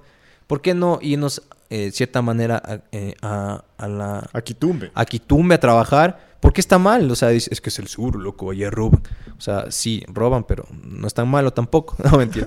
Pero literalmente es como que eh, es eso, o sea, y también este concepto de, de- de home office, o sea, literalmente, o sea, te ahorras. parece el empresario, o sea, hay cosas que en verdad, obviamente el contacto humano sí es necesario, o sea, ya van a venir diciéndome, ah, es que tú no sabes, tú no entiendes. Yo, no, sea así también, pero hay momentos también en la cual hay que, podemos hacerlo en casa, o sea, hay trabajos que literalmente puedes hacerlo hasta, hasta por objetivo, decirle, brother, yo quiero que en este, esta semana, si tú cumples tus objetivos todo un día y te matas trabajando un día, ya tienes todo el resto de la semana libre, ya, pero cúmpleme los objetivos y en tu casa. A mí, de hecho, ese, ese futuro me gusta, así de... Y ya no tienes que salir Viajar por el mundo y, y, como dije en el anterior podcast, trabajar por contratos y que te, te califiquen. O sea, haz esta tarea, Martín, ¿dónde estás? En, en cualquier parte del mundo, en Galápagos. De una, mándame. Calificado. Calificación de Martín. Y tomar el internet como lo debería ser, una herramienta, no más, no solo una, una fuente solo de boba- embobamiento, así como, sino tomarlo lo mejor del, de internet y las facilidades que nos pueda y el potencial que tiene, no solo de ver videos de TikTok. Yo y- por y- eso, yo por eso yo creo que, sí te he dicho, creo que estamos en la edad oscura, como en la antigüedad eh, Sí, hubo la edad oscura, ahora estamos en la edad oscura. es como que tus nietos o tus tatara- tataranietos te van a decir, loco, ¿en serio hacían eso con esta herramienta que ustedes crearon? Pero, verás, cachas que ahorita que se me va la idea, ya, ya hay un nuevo, hasta creo que ya dan visa a estos manes que son como nómadas digitales, o sea, que Ajá. puedes irte a trabajar a otro lado del mundo con tal de que presentes, presentes, eh, que ganas 800 dólares, me- me- creo que es 800 o hasta 1000 dólares que ganes, representes y todo demás, digas, y te puedes ir ahí y te dan y a la de final, que y a la final va a pasar eso. Full gente está en contra de la migración ahorita, pero el futuro vamos a ser todos migrantes. Va- vamos a decir, está invivible vivir en la Patagonia. Migremos allá. Está invivible por los incendios vivir en California. Migremos todos para Rusia. O, va- ya, ya las barreras imaginarias ya no van, ya van a ser eso, imaginarias en realidad. Seremos como el mundo que imaginaba John Lennon. Pero, Oye, pero eh, ese, ese, ese tema no quisiera que se nos escape. ¿De Yo política? últimamente... de política vas a hablar, y yo decir. Y me ibas a dar un eso. cumplido. Estoy superando mi cumplido. Ya, este, vas a oírlo, loco, porque va a ser un momento de redención y justo en, en, en una plataforma pública para que te sientas Es- mejor. gente escu- escucha para las 10, 15 personas y más. Por eso sí, tiene que ser más gente para que así me sienta mucho más feliz. Entonces sigan suscribiéndose y, y sigan recomendando. Eh, me he estado plan y creo que eso sí me he planteado antes, pero ahora me he planteado más el ser un pensador libre y siento que el estar metido en redes sociales, seguir a las personas, porque de alguna manera desde las anteriores elecciones y antes me interesaba la política, pero siento que el momento que tú das follow a todas esas entidades políticas y personajes políticos, dejas de pensar por, por ti mismo. O sea, Dejas de cuestionar. Sí. Dejas de cuestionar y, y estás haciendo crowdfunding para formar tu misma opinión. Y yo siento que si tienes la misma opi- opinión que tus familiares, que tus amigos, no, es, no eres un pensador libre, solo eres... Solo te están... Eres un, una aspiradora de opiniones y, y votas. Y el momento que te defines como, eh, por, un, por una posición política o por un candidato político o por una persona, seguidor de una persona, dejas de pensar por ti mismo en el sentido de que todo debe pasar por el filtro de que esto que estoy pensando Es es, es algo, es algo que pensarían mis enemigos o mis amigos. Esto que estoy entonces todo pa- pasa por ese filtro. Y no digo que tú no seas así, pero en algún sentido yo creo que vos has resistido esa presión que existe en nuestra familia. Sad, man. Entonces, Sad. creo que te acercas un poco más a ser un pensador libre, más que yo, más que eh, cualquier otro, porque al final, mm, tal vez sí escoges tus opiniones de internet también, pero, Sí. Pero no de tu familia y amigos al menos. Entonces, ahí, ahí está tu cumplido. Vaya, no, gracias. sí. Y, y lo peor es que han sido... ¿Cuántos, ¿Cuántos que dice que duró la década robada? 14, dice. Entonces más o menos 14 años ahí mandándome el carajo. así, haciéndoles entender que no soy correcto, sino solo soy alguien que está más alineado a lo humano o a lo más social, se puede Pero decir. en algún sentido yo creo que es eso. Todo el mundo deberíamos des- desconectarnos de la política. No, yo creo que sí es importante. O sea, ves que, por ejemplo, en Latinoamérica, su- suena feo, ¿no? Eh, Un latinoamericano hablando mal de Latinoamérica. O sea, estoy cuestionando. Yo Que a paso veces- hablando mal de Latinoamérica, pana. Ah, Yo paso hablando mal de Latinoamérica. Bueno, pero Este literalmente, o sea, ser es odio que hablar mal no quiere decir que odie estar, me dice, a vivir a Estados Unidos o al mejor lugar donde, a tu, a, a- a vivir a Cuba o Venezuela. Ay, brother. Pero la cuestión es, es esto, que nosotros tenemos que aprender a debatir, aprender a discutir, porque eso no sabemos. Nosotros, eh, es pelea. Debatir no es pelea, muchachos. O sea, debatir es exponer tus ideas, no queriéndole dejarle al otro como tonto, sino Es que yo lo que pienso, eso- que, a la fin- que el debate no sirve cuando no son tus ideas. Mm, Bueno, pero es que sí es para exponer y al menos como que si tienes la suficiente capacidad de empatizar, de, de sentido común y cuestionar, puedes decir, sí, tienes un punto. No, porque yo, Pero di- yo, yo, otro el mío puede ser, pero no te decir que yo tenga la verdad absoluta ni que yo cuando estoy, yo cuando estoy, yo cuando estoy a- a- apegado a una determinada estancia política, siento que ya no son mis opiniones. Siento que debato por argumentos en memes o argumentos de podcast que escuché de otras personas, ¿cachas? Ah, Entonces, dejo de formar mi propia opinión. Por eso digo, he dejado de seguir la política para primero ser un, un libre pensador. Antes que... Pero es que cómo expones las ideas, si tú eres un libre pensador y no dices a nadie, no cuestionas, no debates, al final tendrás una falsa percepción de que lo que estás pensando tal vez sea bueno y no tienes esa, ese, ese filtro que en verdad a veces es necesario o, o esa pared o ese obstáculo. Pero es que cachas que, ni siquiera, eso también me puse a pensar, ni siquiera me sirve debatir. Eh, bueno, ahorita sí me sirve porque es material para podcast, ¿no? Pero no me sirve debatir porque en el sentido de que en la estancia de mi vida no voy a no voy a resolver el país donde estoy, ¿cachas? Pero, pero eh, más bien está contaminando mi arte, está contaminando mi, mi creatividad de ser político, ¿cachas? Mm, bueno, por ejemplo, yo de mi parte de vista, digamos, y, y sí, muchachos, crean lo que estas conversaciones han llegado, que no hemos grabado, han llegado conversaciones hasta 3, 4 de la mañana, aunque no lo crean, es medio, medio heavy cuando se nos ponemos profundos aquí. Pero no hemos grabado esto, debería haber grabado en algún momento. Pero la cuestión es que yo, por ejemplo, de ti aprendí en estos debates que a veces hemos tenido, que a veces tú por lo general, por más de que no, no, no pienses diferente a mí, a veces tú siempre te pones como en la posición, eh, en el otro lado del río, ¿no? Para como que decir, que, como que dices tú, quiero sangre, quiero pelea, me voy a poner en este, en este lado, ¿ya? Como en el FIFAs. Eh, entonces, es como que yo aprendí dos cosas, por ejemplo, las dicotomías, ¿no? De, y me hiciste pensar, entonces, este debate, cuando yo pensaba esto de ser zurdito y todo demás, decía, yo estoy bien y todo eso, pero después veía este otro punto en el que tú me hacías exponerme o me hacías ver. Entonces esto me ayudó a decir, sí, ¿por qué queremos, tenemos que por todo poner etiquetas? Las famosas etiquetas. ¿O por qué tenemos que tener esa famosa dicotomía de, de ser izquierda o derecha? ¿Y por qué no ver solo el sentido humano? O sea, y entonces ahí me puse a pensar que esta es la solución.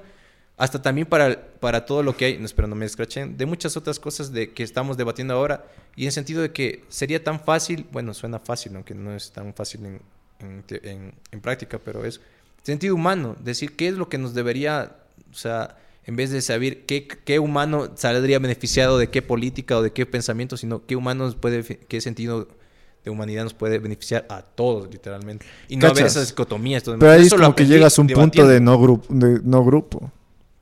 Y eso es lo que yo digo, no se metan en grupos.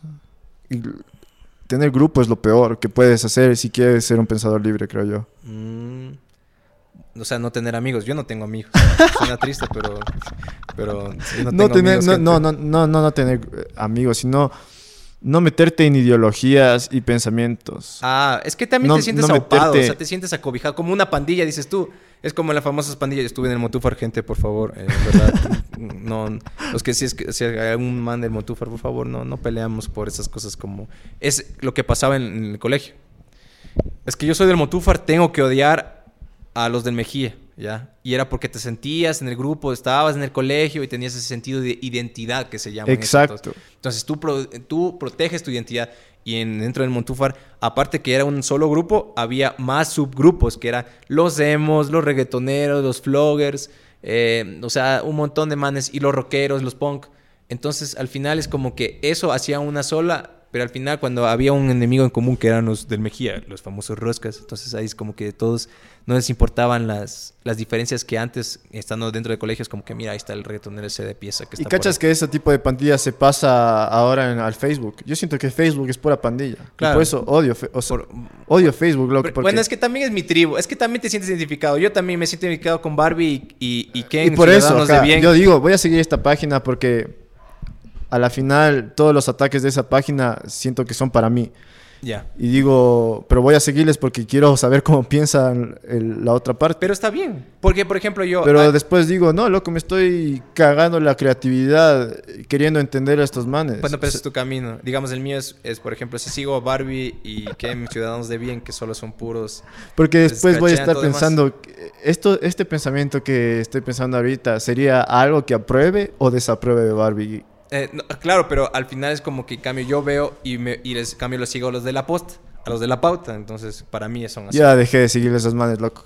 pero, por ejemplo, yo los sigo porque hay cosas que admirar de ellos y hay cosas que de gustar de ellos. Y habrá muchas más cosas que me disgusten de todo demás.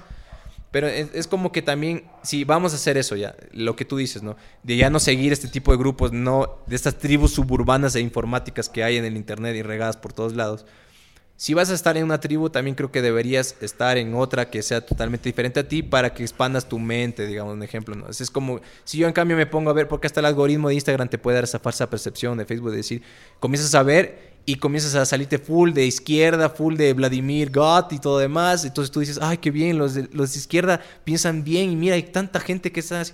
Pero no, brother, también hay otro mundo y hay un montón de cosas. No es lo que, por más de que no suceda lo que en tu mundo, no es que quiera decir que no está sucediendo en otra parte. Entonces, para mí, en cambio, el sentido de identidad es seguir grupos que están totalmente diferentes a mí para no solo saber cómo pensar, sino cómo piensan, sino saber cómo es que ven también las cosas y al menos también Ajá. cuestionen mi realidad también desde mi, desde mi tribu y desde mi zona de confort, como dicen. Para mí es así.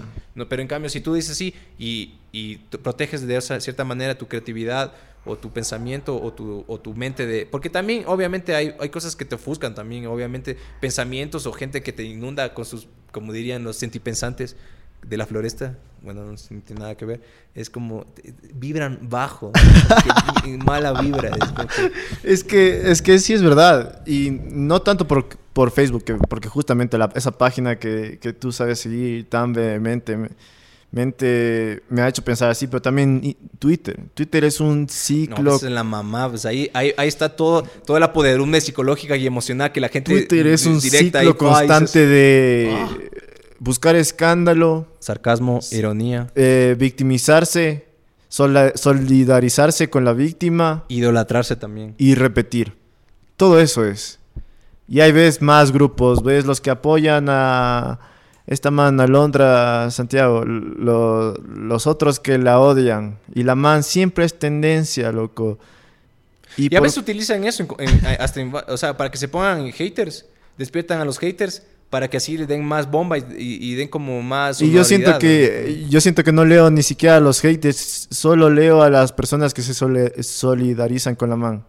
Y todo es un proceso constante, constante, constante. Y digo, no, esta nota no. O sea, debe haber mejores maneras de meter, de... O sea, cachas, yo siento que el cerebro no fue fabricado para recibir todo tipo estos de estímulos que estamos recibiendo. ahorita. Ah, sí, sí, y es malo, es científicamente comprobado que eh, sobreestimular el cerebro es muy malo. Entonces yo digo, eh, ya, hasta aquí llegué así. Y Un follow, un follow, un follow, un follow, un por ejemplo, ah, ahí hablemos de, de, de Mia Khalifa, Lana Rhodes, ahí en el mundo, en el famoso y oscuro mundo del ex videos. Yo sé que has visto ex videos, el que escuchas, yo sé que has visto Pornhub, no te hagas el inocente, tú sabes la canción de intro de Pornhub. Pero la cuestión es que es esto, eh, esto sobre los sobreestímulos, es- nosotros tenemos tan fácil ya el acceso al, al sexo, o sea, que es la pornografía, que literalmente tanto sobreestímulo hace que tú ya vivas ese momento y literalmente ya no ni siquiera te interese eso, o sea, ya... Y la ya- política es un tipo o te de enferma pornografía. literalmente que solo andes pensando en eso. Puede pasar esos dos efectos. Entonces, esa es la sobreestimulación, las causas que pueda pasar eso. Y eso sí te doy como que la razón de que hay Y cosas Twitter que... es como pornografía de ideas. Claro, o sea, es como que pi- piensas tú y dices, mira, viejo cachondos, eh, se coge a su, a, a su vecina, así como que todos así, así mismo también habrá Twitter, dicen, mira cómo este zurdito, como las típicas imágenes o videos que hay en Facebook, dicen, mira cómo zurdito barre el piso con derechosos. Ajá. O y- derechoso, y- mira y- cómo y barre el peor- piso Y lo peor es que hay cuentas de Twitter. Yo no sé si estos brothers trabajarán o algo así, pero es, es como que se levantan y, y lanzan los argumentos en contra de la derecha o lanzan los argumentos de la, contra la izquierda. Yo antes le seguía a las dos partes para informarme, pero después digo, eh, estos manes de qué viven, Eh, estoy cada rato est- es- sobreestimulándome con estas ideas de estos brothers. Y envenenándome el corazón. De alguna manera, así envenenándome la mente. Así que ese es mi lema ahora. No tengan grupos y salgan de la sociedad. Salgan de la sociedad estando en la sociedad. Pero cómo, pero ¿cómo quieres salir de la sociedad y no encontrar problemas de sociedad saliéndote de la sociedad? Eso no entiendo. ese, es, ese es la... Ese, la di- es- e- ese es la, el, el desafío, dice. ese es el desafío. Es Pero como... es que no, pues si no estás en contacto... Es como, es como, te es como, una- es como esa frase que está en la Biblia que dice, eh, soy de este, soy, ¿cómo es? Soy de este mundo, pero no de este muchachos. mundo. Estoy Ah, en es- este mundo, pero mi mundo no es este, ¿cachas? Ay, Entonces, Entonces, que Jesús es, es, es alienígena, dices tú. Tal vez. Eso también de puede alguna decir. manera, eh, History Channel ha tratado de decir que eso es un pasaje alienígena, pero yo, yo le tomo como en el sentido de decir, estoy en esta sociedad, claro, soy Es que- partícipe de esta es que sociedad. este man era un barrilete cósmico de filosofía. El, el man, eh, hay ciertos... Y lo peor es que cachas que, que nosotros ahorita, digamos, poniendo esto de la Biblia, o sea, hay cosas que el man decía que eran solo, tan solo sentido común humanista que literalmente el man no es que se iba en contra de las propias leyes que era de su propio pueblo, ¿cachas? Sino el man veía cosas como en común. Dice, ¿por qué no divorciarme de un, de, de un señor? O sea, hablando de las mujeres. Si me está engañando, cae en adulterio. O sea, es, es, o sea, es normal y, lo debe hacer porque ya... eh, Entonces el man decía eso y la gente en ese tiempo era como que... Como en el meme de, lo- de los Simpsons cuando le van a quemar a Skinner. Quémelo, dice. Solo... Entonces como que digo, es que solo les dije que el planeta da, gira, a- gira alrededor del sol y lo quieren quemar. Quémelo, así. O ese meme donde, donde ves, dice, mujer en el siglo tal, y empieza a hacer este truco donde parece Del- que del se- dedo, que se quita el dedo. Y, y después eh, le, le hacen lo mismo y dice quémela así la hoguera. O sea, cachas que ah, eso es lo que le ha pasado a la gente también, que va mucho más allá del pensamiento común. Y es como que te ven así como que loco, te ven tonto o te ven que chuta, estás metido en drogas. O sea, puede ser también ambas, pero el- no es el sentido ese, sino que... Pero no se correlación. Pero sí, yo creo que salgan... Y bueno, también hay full problemas eh, eh, hablando de la Biblia, pero... Muchas contradicciones. Bueno, es que cada quien, es que cada quien lo escribe o lo interpreta de diferente manera. Es pero es- eso es lo que es lo que vi la anterior vez, que hasta la, la inter- la interpretación actual de la Biblia viene del matrimonio entre la cosmovisión judía y la cosmovisión Claro, griega. sí.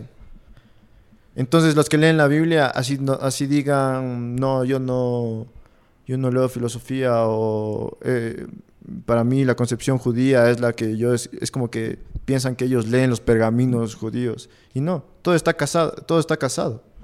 Todas las culturas están casadas y interpretaciones de la Biblia tienen concepciones platónicas y de Sócrates. Claro, porque Y- hay muchas corrientes que, se, que en ese momento era, el- era el auge, ¿no? Pero al final es como que también dices tú, ya, eh, hablan de casamiento, pero nos tenemos que contextualizar. ¿Qué queremos decir con casamiento? No el, típico concepto eh, básico que queremos decirle hombre y mujer, sino el casamiento que podría decir, si lo de- desmenuzamos, puede decir que al final no está hablando de casamiento de solo tener relaciones sexuales con tu, con tu pareja, sino casamiento se podría decir que podría decirlo como una manera de decir compromiso, lealtad, eh, eh, eh, fidelidad, o sea, eso es lo que quiere decir ca- casamiento, no solo el sentido per se. Y a veces hay muchas palabras griegas que tienen varias, varias palabras derivadas que significan otro montón de cosas, pero a veces solo le decimos la raíz, el significado, y es lo que significa así rajado, en, escrito en piedra a rajatabla, pero al final es como que puede haber una contextualización que en ese momento había, qué sé yo, de corrientes como Platón. Claro, como lo que decíamos en el anterior podcast.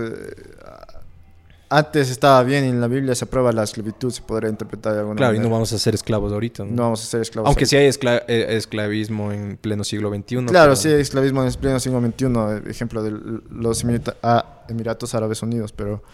Heavy. Pero Y- sí, loco, yo he intentado salir de la sociedad últimamente y no en el sentido de aislarme, porque eso también está mal, pero en el sentido de proteger lo que ve, lo que leo, proteger lo que escucho, Ah, De, proteger de todas las cosas guardadas, guarda tu corazón porque él le manda la vida. Exactamente. Y, y- y- y, ah, bueno, y- y me chocaba eso porque cuando yo iba a la iglesia, porque obviamente, aunque suena así que soy medio loco, sí, sí iba a la iglesia. Y serví en la iglesia y fui líder. Y si vas a la iglesia tú. No, yo no. Eh, O sea, iba con un grupo. Ahorita voy como un grupo de un pan y todo demás, pero ya vi muchas cosas así que no me gustan. Pero al final es como que también hay gente. O sea, hay que diferenciar. Yo no puedo culpar a Dios y decirle, ay, es que Dios mira cómo está ahí entre, detrás de, de esa gente pedófila o de esa gente engañadora o mentirosa.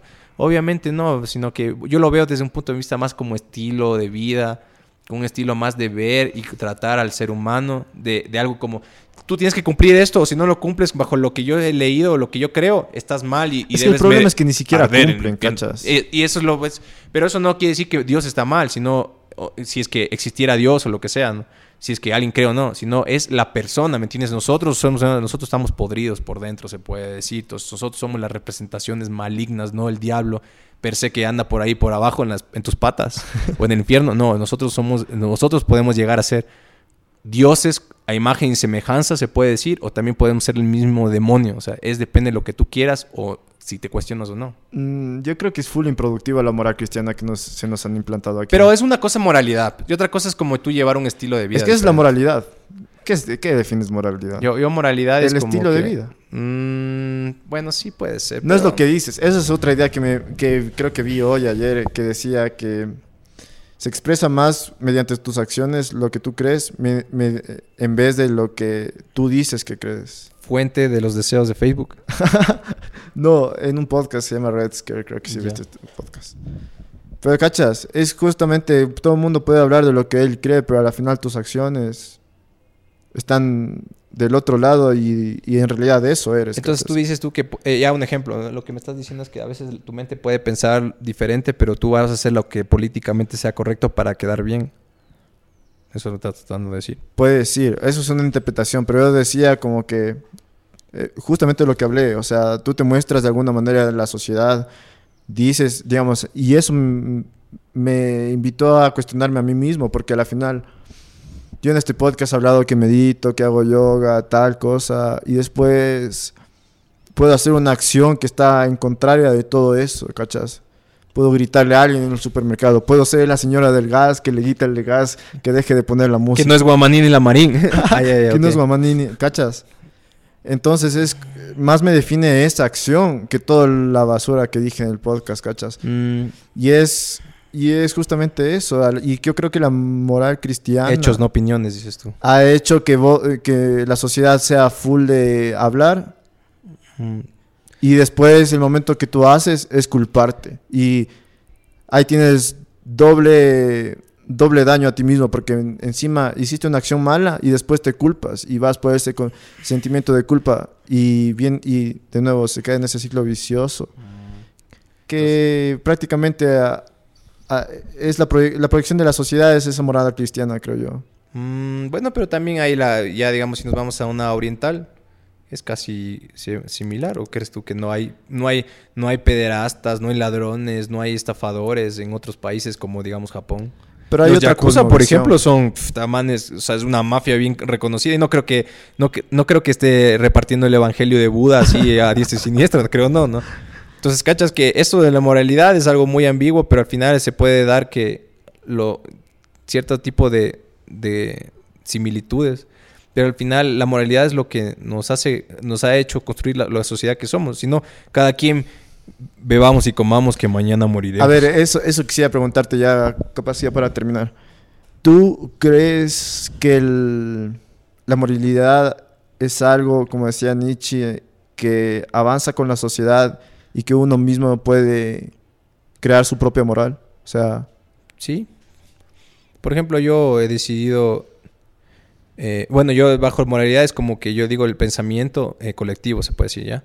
Para mí también. Entonces, habrá gente que dirá ser práctico. Por ejemplo, yo me vi, eh, bien así como mi, mi- por ejemplo, mi papá y mi, y mi hermano son gente práctica, que les va bien en la vida porque son prácticos. No piensan más que lo que tienen que decir. O sea, yo tengo que hacer esto y punto. No me importa, lo- o sea, me importa un bledo lo que pase, yo tengo que hacer esto. Puede ser que sea bueno o tenga consecuencias malas. es más productivo. Ya, entonces, y en cambio yo los overthinking, entonces estoy pensando, tal vez esto puede llegar a, eh, a diferentes escenarios y comienzo a imaginar los escenarios. Pero al final es que yo decido, ahí es donde digo, le construyo ser, digamos, digamos, ser fiel o eh, comprometerme con una persona pese a todo. Así suena ahorita muy romántico, muy de rosa de ya, no- ya Guadalupe. dejó de vender el podcast y Ya. ahorita se está vendiendo él. Ya me estoy vendiendo yo, por si acaso, ya, ya sabes tú, como Aladín no me voy a vender. Ciro, nine, nine, nine. Ah, sí, no, mentira. Eh, pero la cuestión es que eh, yo decido, en cambio, decir, no me gusta hacer, hacer la viveza cruya, porque sería más fácil. O sea, en vez de estarme discutiendo con un man o yéndome a, la- a crear una multa, a pagar una multa, diciendo, loco, más práctico, dale un billete y me libro de problemas y eso es bueno para mi salud mental. Por ejemplo, ya. Ya, si lo podemos decir. No estoy justificando la corrupción, no hagan eso, bro. Estamos hablando de pensamiento latinoamericano, no, pero igual, eso es práctico. Al final es práctico y es mi moralidad decirle, eso es lo que me da paz mental a mí, digamos, a la gente práctica, decir, que, que soborna y todo demás. Pero no, para mí es algo mucho más allá. Entonces yo la creo diciéndole, no, no hago esto porque esto deriva en esto y yo pienso de esta manera. Y ahí construyo. Lo que en colectividad Pero es- se podría eh, pero mal es visto, tiempo. sería tonto o bobo alegre, como Pero dicen. es tiempo hacer eso, ¿no? Mm, Lleva sí. tiempo de, El- introspección. como dices tú, el- hemos hablado muchas veces, el famoso despertar, ¿no? Que lo has de haber com- dicho muchas veces en tus anteriores podcasts. Entonces, eso es lo que en verdad nos va a salvar esa moralidad que dices tú, o esos principios, o esas directrices que podemos armar como sociedad para saber de que esto es bueno para que nos resulte en, en comunidad. Porque para mí es facilito pensar desde la individualidad Y yo mientras consiga mis cosas, mediante explotación o, mediante eh, eh, opresión o lo que sea, conseguir mis cosas, me da paz mental a mí, estoy bien, ya. Pero si yo no pienso en los demás, no tanto. al final, claro, bueno, sí, a mí ahí sí nos ponemos más, más, más, más sentipensantes, nos dirá, es que eso al final no te da la felicidad. Entonces, pero eh, de cierta manera de, de algo resultado inmediato, sí. Pero entonces para mí yo creo que sí, que uno va construyendo. Habrá cosas que antes no lo veía bien, y, después ya comenzó a verlo mal. Por ejemplo, antes yo era pro vida y ahora después me pongo a pensar, digo, chucha, pro vida, ¿qué, qué, pero qué, tonto que soy, la verdad. O sea, justificar cierto tipo de acciones y todo demás, o sea, e, es como la típica, ¿no? Dicen, ay, eh, piensa en, en, las dos vidas, es como que, brother, o sea, ¿qué clase de niños, o sea, te gusta ver niños en las calles está eh, pidiendo limosna y todo demás. Eso es tu concepto de pro Por esa vida, preocúpate. entonces, por esa vida, preocúpate. Y es como que... O, o, quitarle derechos a, lo, a, lo, a, lo, a la comunidad LGTBI para, para adoptar. O sea, para ti es preferible que no esté con dos, con dos padres o con dos mujeres y, y que, que, el pana vive en una total miseria y con eh, sacerdotes pederastas por lo general. O sea, para ti es mejor esa vida. Esa es la pro vida que tú dices, obviamente. Ya, entonces es como que e, es eso. O sea, yo el pro aborto, tampoco es que pro aborto y es que abortemos y, todo lo demás, pero sí es como que si hay principios, o sea, obviamente es sentido común. Si te violan, ¿cómo vas a tener el hijo de un violador, por ejemplo? No, pues es como que, brother, ¿en qué? Como dices tú, como tú dijiste al principio, ¿por qué no estamos en este dilema? O sea, es como que, brother, esto, esto es un sentido común, o sea, nada más. O sea, ¿qué estamos discutiendo estas cosas así. Y, creo que, bueno, hay diferimos. Y es moralidad que tú dices. Ahí diferimos porque, aunque no sé, yo siento que la moralidad es full individual primero antes de que colectivo. ¿La? La moralidad. Mm, individual. Ajá. Pero, ah, tú dices tú que desde la individualidad se construye. Pero ahí tú estás hablando, ahí hablarías de lo, lo que tú estás mismo diciendo, que no hay que tener tribus, porque si tú te haces un concepto de moralidad y te, te, vas a identificar con alguien que va a estar en moralidad y se va a crear un grupo Por y, eso, van a ser, y vas a terminar siendo un grupo lo que tú estás huyendo. No, eres individuo, pana. O sea, e, e, es como que tratar de ajustarse al grupo, eso es lo que está malo, creo yo. Ah. Así que no se unan a grupos. O sea, tú creas tu propio grupo lleno de juegos de azar y, ya sabemos el otro. Mi grupo de individuos, no, tampoco. Ah, ya, no. Como vender, ¿no? Como moraleja, no hagan grupos y el único grupo que deben tener es la selección del Ecuador. Claro, la selección, la tri. la tri dice, ¿cómo le dice? Eres, ¿cómo es que le dijo? Ah, le dice mi amor, eh, cuando hay un meme que dice, mi amor, dice, eh, me dice mi amor, porque me dice que soy su chico malo, dice. Y le miré su chat y éramos toda la selección de Ecuador, dice. que es sad, man. No, no, no, sí, ¿verdad? Y no, no. Cuestiónense. Últimas palabras, últimas palabras para la comunidad, como mensaje a la comunidad. Eh, por favor, sean amables con los Ubers. A veces no podemos llegar a, lugares porque en verdad la aplicación da mal, no es porque nosotros queramos. Y coman bien, coman verduritas, eh, lean la Biblia. No, mentira, no, no lean la Biblia. Si van a leer, pero cuestionen muchas cosas. Todo lo que entre en su cabeza, cuestionse, ¿no? Y bajo la propia moralidad, como acabamos de decir. Y Cuestiónense, sentido común y por favor un poco de empatía. Y si tienen problemas mentales, al psicólogo, por favor. Yo pensaba que ibas a decir respeten para que lo respete para que lo respeten. caso cerrado. Sí, e, eso también es un... Empezaste así. claro, sí, también. Es que yo soy respete así. para que lo respeten. Claro, sí. Respete para que respeten. Eh, no haga, haga el bien sin mirar a quién. y nos vemos en el próximo capítulo. Ya saben, esto ha sido Entre Masters. Nos vemos, sigan en nuestras redes. Vamos a hacer eh, transmisiones en Twitch martes y jueves a las nueve y media de la mañana más o menos. Y ya, compartan con sus amigos y hasta la próxima. Chao.